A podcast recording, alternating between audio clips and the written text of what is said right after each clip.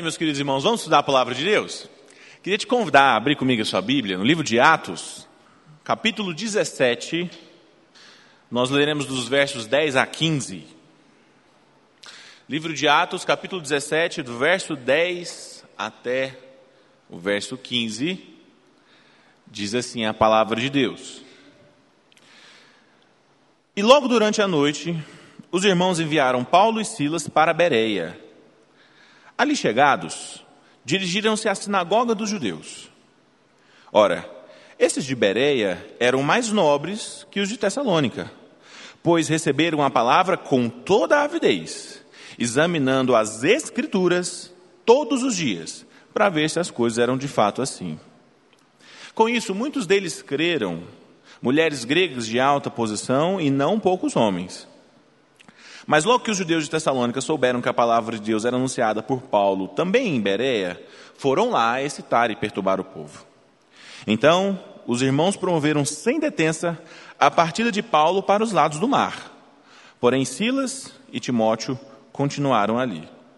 Os responsáveis por Paulo levaram até Atenas e regressaram, trazendo ordem a Silas e Timóteo para que, o mais depressa possível, fosse ter com ele.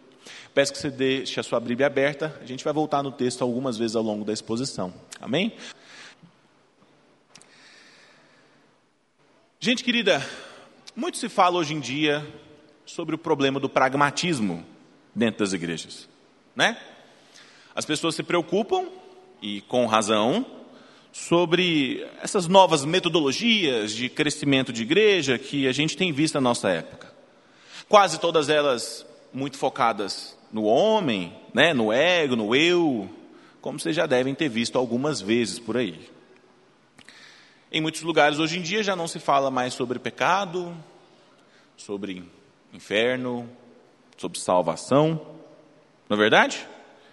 Muitas pregações da nossa época se parecem muito mais com uma palestra motivacional de autoajuda do que de fato com a exposição e a explicação do que diz a palavra de Deus.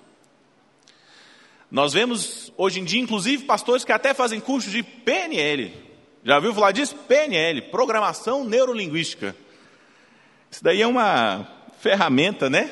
Que é usada dentro do ambiente do marketing, das vendas, para persuasão. Alguma forma de ajudar as pessoas a venderem melhor e a serem mais persuasivas, mais convincentes nas suas abordagens. E aí nós temos um movimento de pastores hoje que, ao invés de se especializarem na boa teologia, na palavra de Deus, tem se especializado em técnicas de vendas e marketing. Né? Esse é um fenômeno da nossa época que nós temos observado. E o resultado disso é que, como bem diria o pastor Samuel, né? nós temos visto igrejas que são muito mais parecidas com um supermercado da fé, onde você encontra igrejas que são criadas especificamente para agradar o gosto do consumidor onde estratégias são pensadas para manter os clientes cativos. A gente tem visto isso na nossa época. Quase como se fosse um cumprimento daquela profecia que nós encontramos lá em Timóteo, que nos últimos dias as pessoas não suportariam a sã doutrina. Como que sentindo coceira nos seus ouvidos, elas escolheriam falsos pastores para si, que pregam exatamente o que elas querem ouvir. Essas práticas elas são assustadoras mesmo, meus irmãos. Porque elas são práticas que não são bíblicas. E nós rejeitamos com muita convicção todo tipo de pragmatismo como metodologia de ministério na nossa igreja. Nós não cremos que nós podemos fabricar, produzir ou manipular os nossos resultados através do nosso desempenho ou de qualquer coisa parecida. Nós cremos que é Deus quem transforma o coração das pessoas, é Deus quem faz a obra, é Deus quem dá o crescimento. Todo o processo do ministério, da obra de Deus nos nossos corações, do começo até o fim, ele é feito pelo Senhor. Agora, o fato de que nós rejeitamos o pragmatismo como uma metodologia de ministério, não quer dizer que não exista metodologia nenhuma. O texto bíblico diz para nós que o crescimento vem de Deus. Mas o mesmo texto também diz para nós que Paulo plantou e Apolo regou. Percebeu? Então, o meu propósito com a exposição de hoje, meus irmãos, é demonstrar que existe uma metodologia de ministério, uma maneira de se fazer ministério extraída da palavra de Deus. Uma metodologia que no texto que nós lemos pode ser observada na vida do apóstolo Paulo, da maneira como ele fazia ministério, mas que também pode ser observada no ministério do Senhor Jesus. Então, o que eu quero fazer hoje é traçar um paralelo entre o texto que nós lemos do apóstolo Paulo, a maneira como ele fazia ministério e a maneira como o Senhor Jesus fazia ministério, para demonstrar para os nossos irmãos que existe sim uma metodologia de ministério, uma maneira de se fazer ministério que é extraída da palavra de Deus. Amém? Não uma metodologia recheada de artimanhas humanas, mas uma metodologia que é entregue para nós pelo próprio Deus. Amém? Então, existem pelo menos quatro características dessa metodologia de ministério que a gente consegue extrair das Escrituras. E a primeira característica que nós conseguimos perceber aqui no texto que nós lemos é o planejamento. Um bom planejamento faz parte de uma metodologia extraída das Escrituras. A, a primeira característica de uma metodologia ministerial que a gente vê nas Escrituras é o planejamento. Pense comigo por um momento se não foi assim com o Senhor Jesus. Nós sabemos, por exemplo, que o Senhor Jesus não começou o seu ministério antes dos 30 anos de idade. Por quê? Porque no judaísmo do primeiro século havia uma expectativa a respeito de qual era a determinada idade que uma pessoa poderia ser considerada rabi, como era o caso do Senhor Jesus. Então, o ministério do Senhor Jesus teve momento para começar. Além disso, a gente também percebe no ministério do Senhor Jesus uma agenda ministerial. Haviam os grandes discursos voltados para as grandes multidões, mas também haviam as conversas que eram tidas à mesa. Haviam os momentos de curas e milagres maravilhosos, mas também havia o momento em que ele se retirava para ficar sós em oração com Deus. Percebeu? O ministério do Senhor Jesus, desde o princípio, ele foi um ministério marcado por intencionalidade. Haviam certas coisas que precisavam ser feitas e havia uma maneira como essas coisas precisariam acontecer. E nós vemos também esse mesmo padrão repetido aqui no texto que nós lemos, na vida do apóstolo Paulo. O texto que nós lemos, ele diz, por exemplo, que Paulo tinha uma agenda missionária. E essa agenda missionária do apóstolo Paulo, esse planejamento ministerial do apóstolo Paulo, envolvia, por exemplo, a evangelização de grandes cidades. Nós vemos isso no verso 1, quando o texto nos diz que o apóstolo Paulo foi para Tessalônica pregar o evangelho, que era uma das grandes cidades, importantes cidades do Império Romano. A gente vê isso no verso 10, que nós acabamos de ler aqui em Atos 17, onde o texto fala para nós que ele foi até Bereia, que era outra importante cidade. E nós vemos isso também no verso 16, onde o texto nos conta que Paulo foi até Atenas, que simplesmente era a capital intelectual do mundo antigo. Ok? Então, Paulo tinha uma agenda missionária, Paulo tinha uma agenda ministerial, um planejamento que envolvia a evangelização de grandes cidades. A grande pergunta que nós precisamos fazer hoje é: por quê? Por que Paulo, dentro do seu planejamento ministerial, ele escolheu evangelizar grandes cidades? Paulo escolheu evangelizar as grandes cidades, meus irmãos, porque é nas grandes cidades que as coisas acontecem. É para as grandes cidades, por exemplo, que as pessoas vão atrás de estudo. É nas grandes cidades que as pessoas vão atrás de trabalho. É nas grandes cidades que as pessoas vão buscar saúde, elas vão atrás de qualificação médica adequada para os seus respectivos problemas. Quantas pessoas você não conhece que saíram da sua cidade natal em busca de uma faculdade melhor, em busca de oportunidades de emprego melhor, ou que seja de um tratamento médico, alguma coisa parecida? Em outras palavras, meus irmãos, os grandes centros urbanos, eles são e eram também na época do Senhor Jesus, como que grandes pontos de encontro onde pessoas que vieram de diferentes regiões do interior poderiam se encontrar. Então, quando o apóstolo Paulo intencionalmente, de propósito, escolhia investir seu tempo na evangelização das grandes cidades, ele tinha um plano em mente. Qual era o plano do apóstolo Paulo? Ele provavelmente pensava mais ou menos alguma coisa assim. Nós vamos estabelecer uma igreja aqui, nesta grande cidade. Pessoas de diferentes lugares que vierem para cá vão poder conhecer o Senhor Jesus. E quando essas pessoas retornarem para suas cidades, adivinha só? Nós teremos novos missionários. Gente que ia para os grandes centros, gente que entrava em contato com o Evangelho, gente que era evangelizada, treinada, equipada e capacitada pelo próprio apóstolo Paulo, e eventualmente, quando retornava para a sua cidade, já voltavam como crentes maduros, capacitados, como missionários, para fazer diferença nas regiões onde elas nasceram, né? Olha que coisa mais linda. Intencionalidade, escolha de grandes cidades. Primeira característica de um ministério que a gente extrai das Escrituras: envolve planejamento. Segunda característica que nós vemos nesse texto nós lemos e também no restante das Escrituras sobre como é um bom planejamento ministerial a partir da palavra de Deus. A segunda característica de uma metodologia ministerial que sai das Escrituras, que é extraída das Escrituras, é a presença de pessoas chaves. Existem pessoas chaves em qualquer ministério, de acordo com a palavra de Deus. Não foi assim, por exemplo, com o ministério do Senhor Jesus?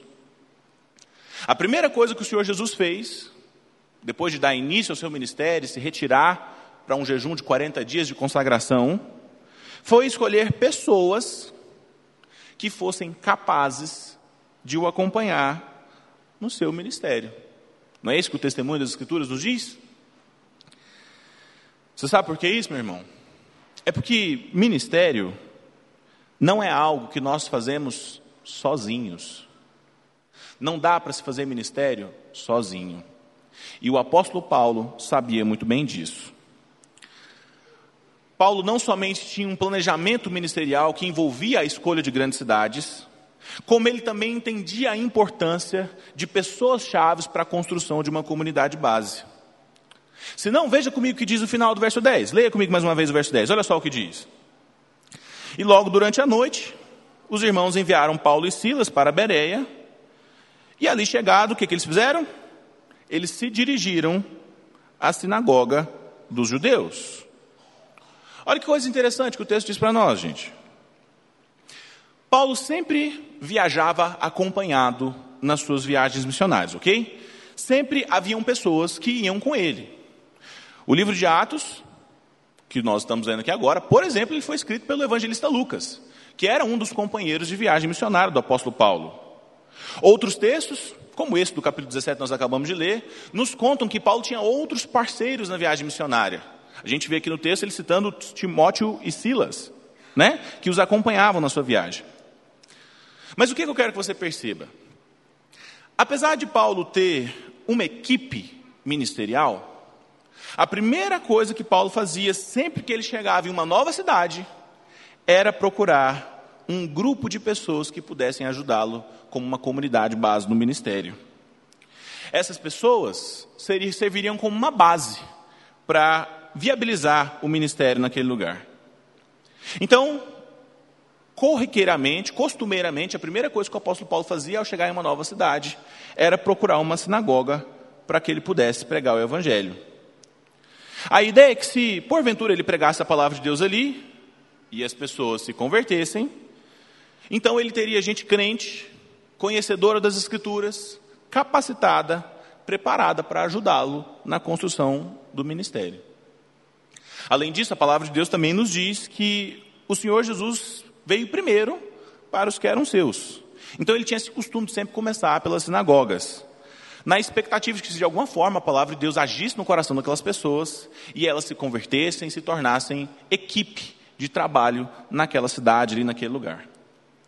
Agora, se porventura os judeus não ouvissem o apóstolo Paulo, então Paulo ia até os gentios e ele começava uma comunidade base a partir dos gentios. Sabe por quê, meu irmão?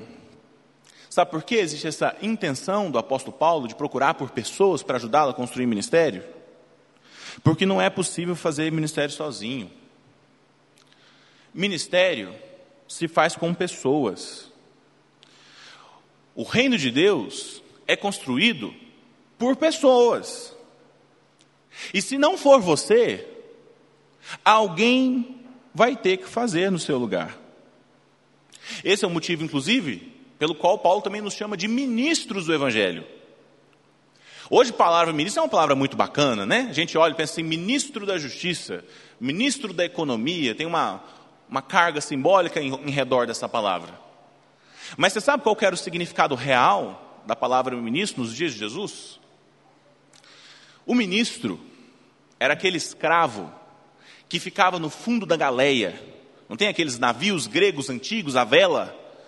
E tinha um porão onde um, um punhado de escravos ficavam todos juntos, alinhados uns aos outros, remando no navio, ao som de um tambor, né? Ficava alguém num tambor ali e vários escravos acorrentados, remando uns com os outros ali naquele lugar. O ministro era o nome que era dado para esse escravo, que fazia o seu serviço de maneira invisível, coletiva e em uma mesma direção. Esses, na perspectiva de Paulo, são os verdadeiros ministros do Evangelho.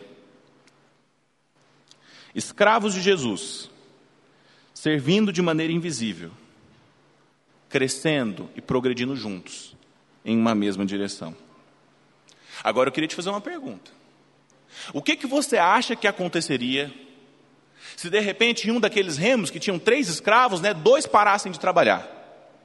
O que, que você acha que aconteceria se com aquele remo pesadíssimo, dos três escravos, dois não empurrassem mais? A resposta, meus irmãos, é que aquele que sobrou empurrando ficaria sobrecarregadíssimo por ter que empurrar o remo sozinho. E às vezes, meus irmãos, é isso que nós estamos fazendo dentro das nossas igrejas. Às vezes a gente contrata pastores, a gente contrata líderes para os nossos ministérios da igreja, ministério infantil, ministério de louvor, e a gente acha que eles são pagos, então, portanto, eles são obrigados a fazer o trabalho do reino do Senhor no nosso lugar. E aí, pouco a pouco, nós vamos nos transformando em uma espécie de consumidores de igreja, onde a gente vai à igreja, a gente consome o que a igreja de melhor tem para oferecer, e a gente, quando vai embora, ainda vai embora falando mal daquelas pessoas que estão trabalhando e fazendo o ministério acontecer. Sendo que, na verdade, o que o Senhor Jesus nos chama para fazer, e que era a intenção do apóstolo Paulo aqui, é justamente chamar para arregaçar as mangas, colocar as mãos sobre o remo e começar a remar. Amém? Às vezes eu acho que a gente precisava mudar um pouquinho a nossa visão sobre a nossa própria igreja. Essa daqui, meus irmãos, não é a igreja presbiteriana de Anápolis, não. É a nossa igreja. Isso daqui não é o tempo do pastor Samuel, do pastor Lucas, do conselho, não. Esse é o nosso templo. Os problemas que você pode perceber não são problemas da igreja, não são nossos problemas. A energia que é gasta nesse lugar não é a energia da igreja de Anápolis, é a minha energia. Por isso que quando eu estou indo embora da igreja, eu vejo luz acesa, eu vou lá e apago, porque é meu. Isso aqui é meu e de vocês também. É a nossa igreja. Não existe um trem mais desesperador para um pastor do que ele começar a conversar com algum irmão e ele falar assim: não, porque a sua igreja, na sua, pelo amor de Deus, a sua igreja, pelo amor de Deus. A nossa igreja. Isso aqui é nosso. A igreja, meus irmãos, geralmente é um reflexo dos seus membros. Você quer ver a sua igreja prosperar, crescer, florescer, frutificar 30, 60 e 100 por um?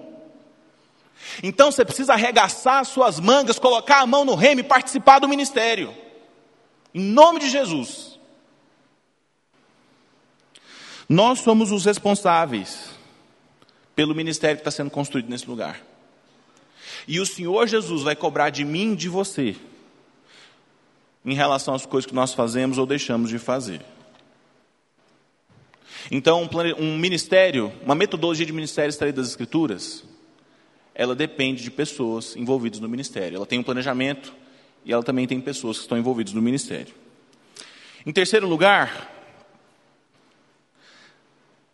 uma metodologia de ministério extraída das Escrituras é uma metodologia que tem como centro a palavra de Deus. O Senhor Jesus, no seu ministério, ele se defendeu das acusações do diabo com a própria palavra. Ele disse que era a própria palavra que testificava a respeito dele. E o texto bíblico nos diz que ele veio cumprir tudo o que estava escrito a respeito do Senhor Jesus. E a relevância da palavra de Deus na vida e no ministério do apóstolo Paulo também não poderia ser diferente. A metodologia ministerial do apóstolo Paulo era composta por um plano, tinha pessoas chaves, mas principalmente tinha como centro a palavra de Deus. Não manipulação emocional, não técnicas de persuasão focadas naquilo que as pessoas gostariam de ouvir, mas a palavra de Deus. Como é que eu sei disso? O texto diz. Lê comigo verso 11 verso 12. Olha só o que o verso 11 e 12 dizem. Ora, esses de Bereia eram mais nobres que os de Tessalônica, pois receberam a palavra com toda a avidez, examinando as Escrituras todos os dias, para ver se as coisas eram de fato assim. Com isso, muitos deles creram. Olha o resultado aí: mulheres gregas de alta posição e não poucos homens. Como é que eu sei que a palavra de Deus era o centro da metodologia de ministério do apóstolo Paulo? O texto diz para nós. O texto diz que os bereanos eram mais nobres do que os demais, porque eles examinavam todos os dias se aquilo que Paulo pregava estava de acordo com as Escrituras. Ora, se eles examinavam todos os dias, é porque Paulo pregava todos os dias as Escrituras. Nós somos uma igreja, meus irmãos, que crê que a igreja nasce, ela cresce, ela floresce e ela multiplica pelo poder da palavra de Deus. Não por estratégias humanas, mas pelo poder da palavra. Daí a importância de você ter pastores que sejam mestres. Pastores que sejam bons teólogos, dedicar a sua vida ao estudo da palavra de Deus, para explicar o que a palavra de Deus diz. O poder para a transformação do coração, o poder para a cura de casamentos quebrados, o poder para a cura das suas feridas, não está no pastor, está na palavra.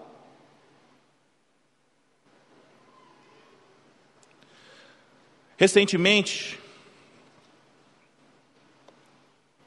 eu ouvi um pastor querido falando uma frase que me marcou demais. Eu queria compartilhar essa frase com vocês. Ele disse o seguinte: ou a Bíblia é absoluta, ou ela é obsoleta.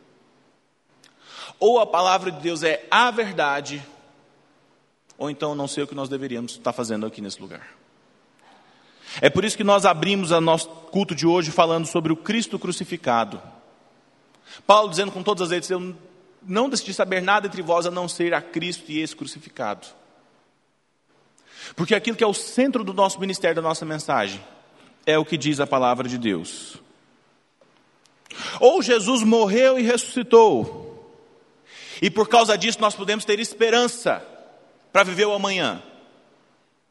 Ou então, meus irmãos, comamos e bebamos porque amanhã nós morreremos. Ou o Senhor Jesus morreu e ressuscitou, e existe poder na sua morte e na sua ressurreição para curar até a última gota de sangue das feridas do seu coração. Ou então não existe esperança para a vida. Por isso a Páscoa é tão importante. Porque a ressurreição de Jesus é a única coisa que torna a vida possível. Se Jesus não ressuscitou, em vão é a nossa esperança. Não existe esperança para a vida. Não existe sentido para viver. Não existe meio termo, não existe em cima do muro.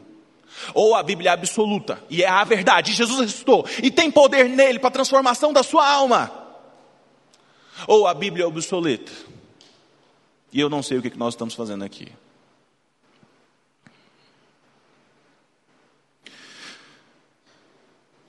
A ressurreição de Jesus, a Páscoa que nós estamos celebrando hoje, é o que torna a vida possível. É a esperança mais profunda dos nossos corações de encontrar com todos aqueles amados em Cristo que nós amamos tanto, que já se partiram e estão com o Senhor. Na Páscoa, nós celebramos a morte da morte, na morte de Cristo Jesus. Por último, a última característica de uma metodologia de ministério extraído das Escrituras é a formação de líderes que são capazes de formar outros líderes, que eu creio, inclusive, que essa foi a principal ênfase do ministério do Senhor Jesus. Certa vez alguém disse que o Senhor Jesus ele tinha camadas de influência dentro do seu discipulado. O Senhor Jesus tinha o discipulado que ele praticava com as grandes multidões, ele tinha o discipulado que era vivido entre aquelas 70 pessoas mais próximas dele. Ele tinha os doze apóstolos. Dos doze apóstolos, ele tinha três: Pedro, Tiago e João, que eram mais próximos ainda, que ele devotava mais atenção. E desses três apóstolos, tinha o apóstolo João, que era o apóstolo amado.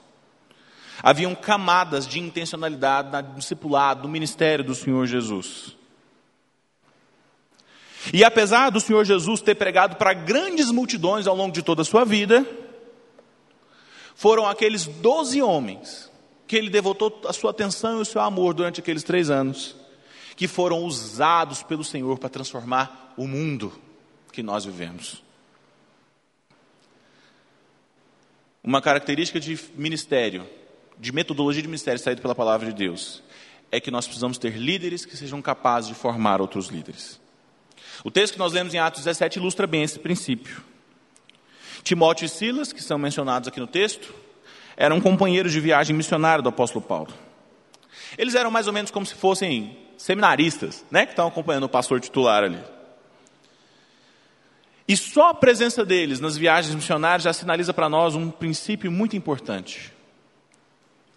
Paulo entendia que líderes maduros na fé precisam investir as suas vidas na vida de outras pessoas menos maduras, para que essas pessoas cresçam, amadureçam e sejam capazes também de investir a vida delas na vida de outras pessoas.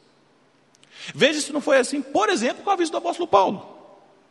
O Senhor Jesus investiu a sua vida, o seu amor, a sua atenção e o seu ensinamento durante três anos na vida de 12 pessoas de maneira muito intencional. Essas pessoas investiram na vida de outras, até chegar em um homem chamado Barnabé. Barnabé, por sua vez, investiu a sua vida na vida de Paulo. Paulo, no texto que nós lemos, está investindo nesse momento na vida de Timóteo e de Silas. E posteriormente, depois da vida da morte do apóstolo Paulo, Timóteo e Silas investiram as suas vidas na vida de outros líderes. Desde que a igreja é a igreja, as coisas têm funcionado assim. E elas continuarão até o dia que o Senhor Jesus voltar. Pessoas mais maduras na fé, amando, pastoreando e investindo nas suas vidas de pessoas menos maduras, para que essas pessoas cresçam e sejam capazes de abençoar as outras. Amém? Essas são as quatro características de uma metodologia ministerial retirada das Escrituras. Ela tem planejamento, ela necessita da participação de pessoas-chave, de uma comunidade base, ela é comprometida com a palavra de Deus, tem como centro a palavra de Deus. E ela se preocupa com essa dinâmica onde líderes mais maduros caminham com pessoas menos maduras para ajudar elas a crescerem e serem capazes de caminhar com outras pessoas. Diante disso, eu queria te fazer alguns desafios espirituais sobre como você pode pegar o que você aprendeu na mensagem de hoje e colocar em prática na sua vida quando você sair por aquela porta. E o primeiro desafio ministerial que eu queria te fazer é o seguinte: leve a sério o ministério do Senhor Jesus. Se você não participa, e já tem sido abençoado ano após ano na sua vida, mas ainda não se engajou, e estava esperando um sinal de Deus para você se engajar, chegou. Amém? Chegou. O Senhor Jesus quer que você progrida na sua caminhada cristã. Ele quer que você arregace as suas mangas, segure no remo e ajude os seus irmãos a remar de maneira invisível em uma mesma direção, orientado pelo Senhor. Está na hora de dar um passo mais adiante na sua caminhada com Jesus. Está na hora de começar a servir, a participar do ministério. Se você já participa de algum ministério, é coisa muito séria, não se esqueça disso. Ministério não é feito de qualquer jeito. Tem que ter planejamento, seriedade, intencionalidade. Usar os recursos de maneira inteligente para o Senhor ser glorificado. Como eu disse no início da, da, palavra, nós rejeitamos todo tipo de pragmatismo, mas nós fazemos as coisas para o Senhor, então nós faz, vamos fazer bem feito, para a glória de Deus. Mas leve, isso em consideração. Talvez hoje seja o dia de você assumir um compromisso mais profundo com Jesus e dar um passo adiante na sua caminhada e começar a se envolver, a servir. Talvez hoje seja o dia de você parar de ser aquele crente que as pessoas têm que ficar se esforçando para você ir para a igreja e começar a ser aquele crente que chama os outros, que se esforça para os outros participarem das coisas, que oferece a sua vida no altar do Senhor. Amém? Esse é o primeiro desafio. O segundo desafio é: você precisa de um mentor. Da mesma forma como Paulo foi discipulado por Barnabé, e também acompanhou Silas e Timóteo, que também acompanharam outras pessoas, você também precisa de um mentor. Você precisa de pessoas mais maduras na fé do que você, para te acompanhar, para te ajudar a crescer, para te ajudar a ser mais parecido com o Senhor Jesus, para te ensinar boa teologia, para colocar amor de Deus no seu coração. Você precisa encontrar alguém que você confia, para compartilhar as suas dores mais profundas, os seus pecados mais ocultos. Você precisa de gente que te ama, mais maduro que você, caminhando com você para te ajudar a crescer. E o último desafio, terceiro de hoje, é que você não pode ficar só no mentor. Você também precisa de um discípulo. Da mesma forma como você precisa de pessoas mais maduras na fé do que você, te ajudando a crescer e a assumir compromisso da caminhada com Jesus mais profundos, você também precisa ajudar uma pessoa menos madura na fé do que você a crescer um pouquinho mais. Ninguém é tão teológicas como essa que os jovens vão fazer no final do mês, no dia 29. A gente gosta de participar de programas de crescimento, de discipulado, de escola dominical, e isso é maravilhoso. Mas na hora da gente investir a nossa vida, o nosso tempo, o nosso dinheiro, as nossas orações na vida de outras pessoas, aí a gente já não quer mais. Isso não é de Deus, querido. Isso não é de Deus. Se hoje eu estou aqui, é porque homens e mulheres de Deus investiram pesado na minha vida, para que eu deixasse de ser um adolescente imaturo e cheio de contradições, para ir me tornando um homem de Deus.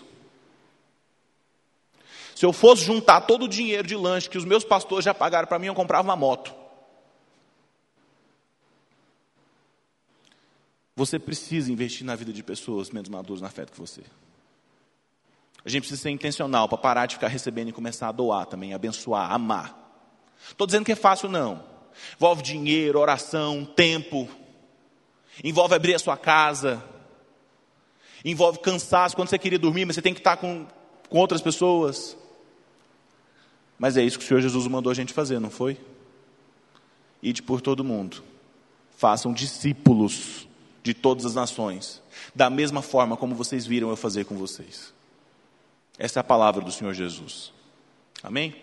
Vamos orar para a gente encerrar a nossa mensagem hoje. Deus, obrigado, Pai, por esse momento maravilhoso. Obrigado pela vida dos meus irmãos. Obrigado, Pai, por esse culto, onde nós celebramos a morte e a ressurreição do Senhor Jesus Cristo. Louvado seja o teu nome, Pai. O que eu te peço é que o Senhor nos ajude a implementar cada uma dessas importantes coisas da nossa vida, a levarmos o ministério do Senhor a sério, a termos bom, bom planejamento, a termos, trabalharmos com os nossos irmãos de maneira invisível em uma mesma direção, a sermos, nos comprometermos com uma pessoa mais madura na fé para nos ajudar a crescer e a abençoar a vida, a vida de pessoas que são menos maduras do que nós. Ajuda-nos, Deus, em nome de Jesus, na nossa caminhada com, com o Senhor. E nos ajuda a crescer e a se tornar mais parecido com o Senhor. Em nome de Jesus Cristo. Amém.